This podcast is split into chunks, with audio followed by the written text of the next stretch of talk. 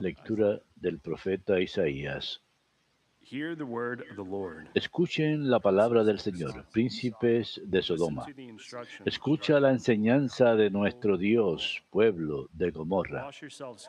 Lávense, purifíquense, aparten de mi vista sus malas acciones. Cesen de obrar mal, aprendan a obrar bien. Make justice your Busquen la justicia, defiendan al oprimido. Hear the orphan's plea. Sean abogados del huérfano, defensores de la viuda. Come now. Entonces vengan y litigaremos, dice el Señor. Aunque sean sus pecados como púrpura, blanquearán como nieve. Aunque sean rojos como escarlata, quedarán como lana. Si saben obedecer, lo sabroso de la tierra comerán. Si rehusan y se rebelan, la espada los comerá. Lo ha dicho el Señor.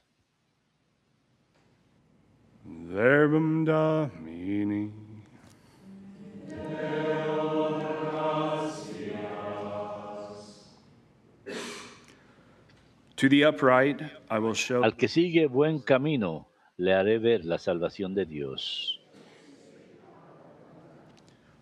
not for your sacrifices, No te reprocho tus sacrificios, pues siempre están tus holocaustos ante mí. Pero no aceptaré un becerro de tu casa, ni un cabrito de tus rebaños. Al que sigue buen camino, le haré ver la salvación de Dios. Why do you recite my statutes? Porque recitas mis preceptos y tienes siempre en la boca mi alianza. Tú que detestas mi enseñanza y te echas a la espalda mis mandatos. Al que sigue buen camino, le haré ver la salvación de Dios. When you do these things, Esto haces y me voy a callar. ¿Crees que soy como tú? I will correct you by Te acusaré, te lo echaré en cara. El que me ofrece acción de gracias, ese me honra. Al que sigue buen camino, le haré ver la salvación de Dios. Al que sigue buen camino, le haré ver la salvación de Dios.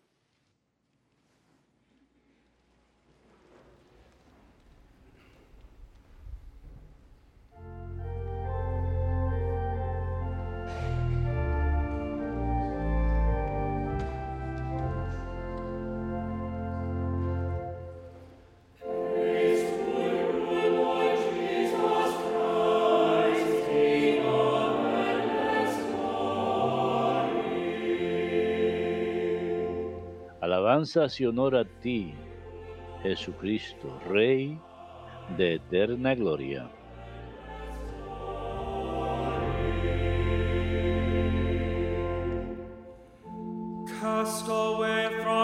Quítense de encima sus delitos, dice el Señor, y estrenen un corazón nuevo y un espíritu nuevo. Alabanzas a ti, Señor Jesucristo, Rey de eterna gloria. Dominus vobiscum. Lectio Sancti Evangelii secundum Mateo.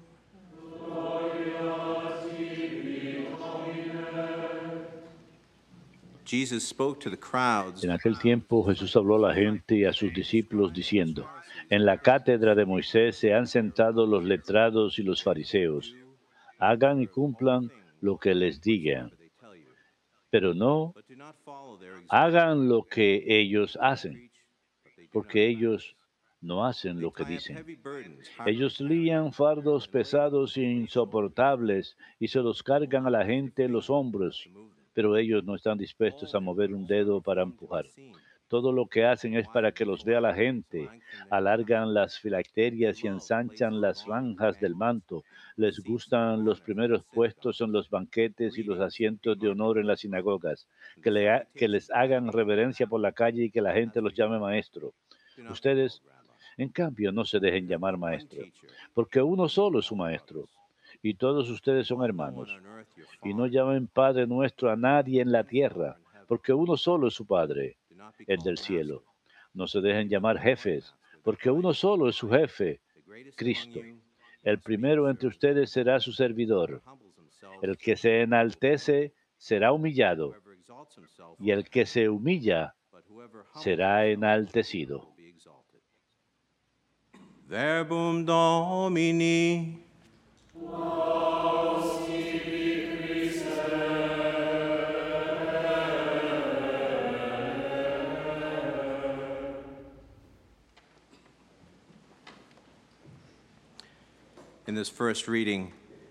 En eh, esta primera lectura escuchamos que el Señor le dice al profeta Isaías, vengan pues vamos a enderezar las cosas.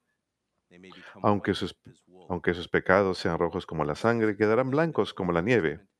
Este mensaje proclamado en el Antiguo Testamento a Sodoma y Gomorra es el mismo mensaje para nosotros hoy. Cuando Dios habla de corregir las cosas, se refiere a, a su labor como algo no solamente para Él, sino exclusivamente acción nuestra, sino se trata de nosotros. Dios dice, hagamos esto. Dios quiere nuestra participación. Nosotros los católicos hacemos esto principalmente al cumplir los mandamientos de Dios y al vivir una vida sacramental. El Evangelio de hoy es un llamado a la humildad. Jesús habla directamente a aquellos que lo siguen y a sus discípulos, y mientras que no habla directamente a los escribas y fariseos, habla acerca de ellos y parece acusarlos fuertemente de descuido del pueblo de Dios, mientras los escribas y fariseos predicaban acerca de la venida del Mesías, parece que nunca querían que se presentara, porque si el Mesías viniera, iban a perder sus eh, cátedras. Por eso quizá tantos de los líderes no recibieron a Jesús cuando vino.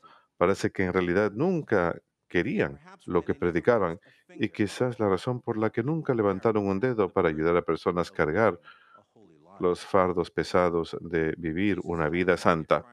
Jesús resalta que su enfoque principal es en sí mismos, diciendo todos, no solamente algunas, sino que todas sus obras las hacen para que otros los vean. Al codiciar su autoridad, no cumplen con hacer su trabajo. Su deseo y ambición era recibir elogios de parte de los otros, mientras que su trabajo principal debía ser ayudar a los hombres a llevar a Dios. Esto nos recuerda que no es importante lo que piensen otros de, los de nosotros, sino lo que Dios hace por nosotros. Jesús les dice que sí, tienen que permanecer obedientes a los líderes, pero que no imiten su soberbia. Habla del pecado de la soberbia y luego les anima a la humildad, diciendo, el más grande entre ustedes debe ser siervo y el que se exalte será humillado, pero el que se humilla será enaltecido.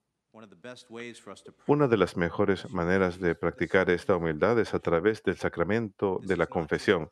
No es solamente un sacramento opcional, sino que en los preceptos de la Iglesia está definido. El Catecismo de la Iglesia Católica, capítulo 2041, define estos preceptos como la manera de vivir una vida moral y son el mínimo necesario para crecer en amor de Dios y prójimo. Y inmediatamente después del primer precepto, que es nuestra obligación de ir a misa los domingos y días santos de obligación, es confesar nuestros pecados por lo menos una vez al año, recibiendo el sacramento de la reconciliación. Esto no solamente continúa la labor del bautismo, de conversión y perdón, sino que asegura que estemos dispuestos correctamente para recibir el sacramento de la Sagrada Eucaristía, estamos obligados a hacer, especialmente durante el tiempo de Pascua, para el cual nos estamos preparando en ese tiempo de Cuaresma. Sin embargo, para muchos, ir a confesarse una vez al año no es suficientemente frecuente.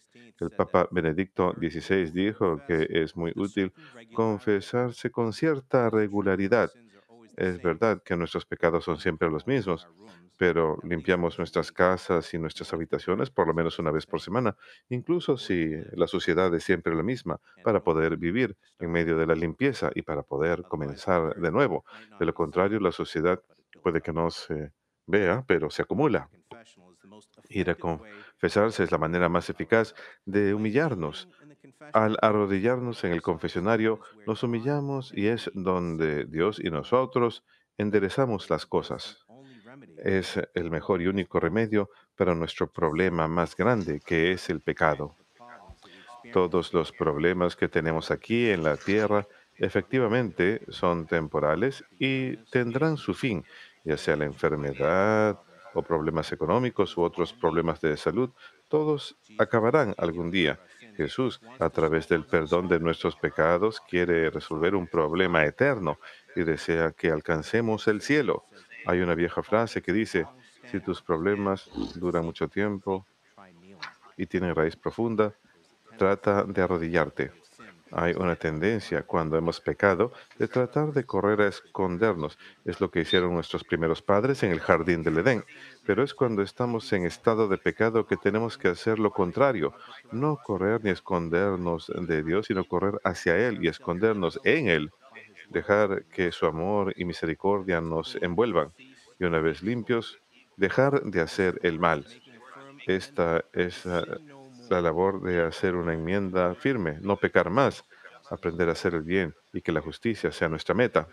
El Señor, que nunca hace las cosas a medias, ni perdona parcialmente, ni ama fraccionalmente, sino en plenitud, nos pide que hagamos lo mismo, que nos entreguemos plenamente a Él, y Él ha de sanarnos y perdonarnos plenamente. Cuando era muchachito recuerdo que estaba jugando en mi jardín trasero y a veces hacía algo para molestar a mi madre. Cuando, como la mayoría de los niños, lo que hacía es iba a donde mi madre y le decía, perdóname, mamá. También teníamos un arbusto de lila muy bonito. Mi mamá solía decirme, ve al arbusto y tráeme una hoja. Y yo lo hacía. Y me decía, ponlo en mi mano. Lo, lo hice. Me dijo, de la, vuelta, lo hice. Me dijo, Chucky, ¿sabes lo que acabamos de hacer? ¿Qué mamá? Acabamos de dar la vuelta a una hoja nueva.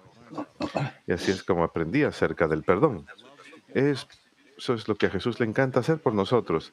A Él le encanta dar la vuelta a la hoja, una hoja nueva en el confesionario. Le gusta perdonar nuestros pecados y renovarnos. Jesús hace lo que los letrados y fariseos se negaban a hacer de hecho, mucho más que levantar un dedo para ayudarnos a vivir una vida de santidad, Él se levanta a sí mismo en la cruz, de manera que podamos ser salvados de nuestros pecados. Durante este tiempo de cuaresma, no nos neguemos ni resistamos a su oferta.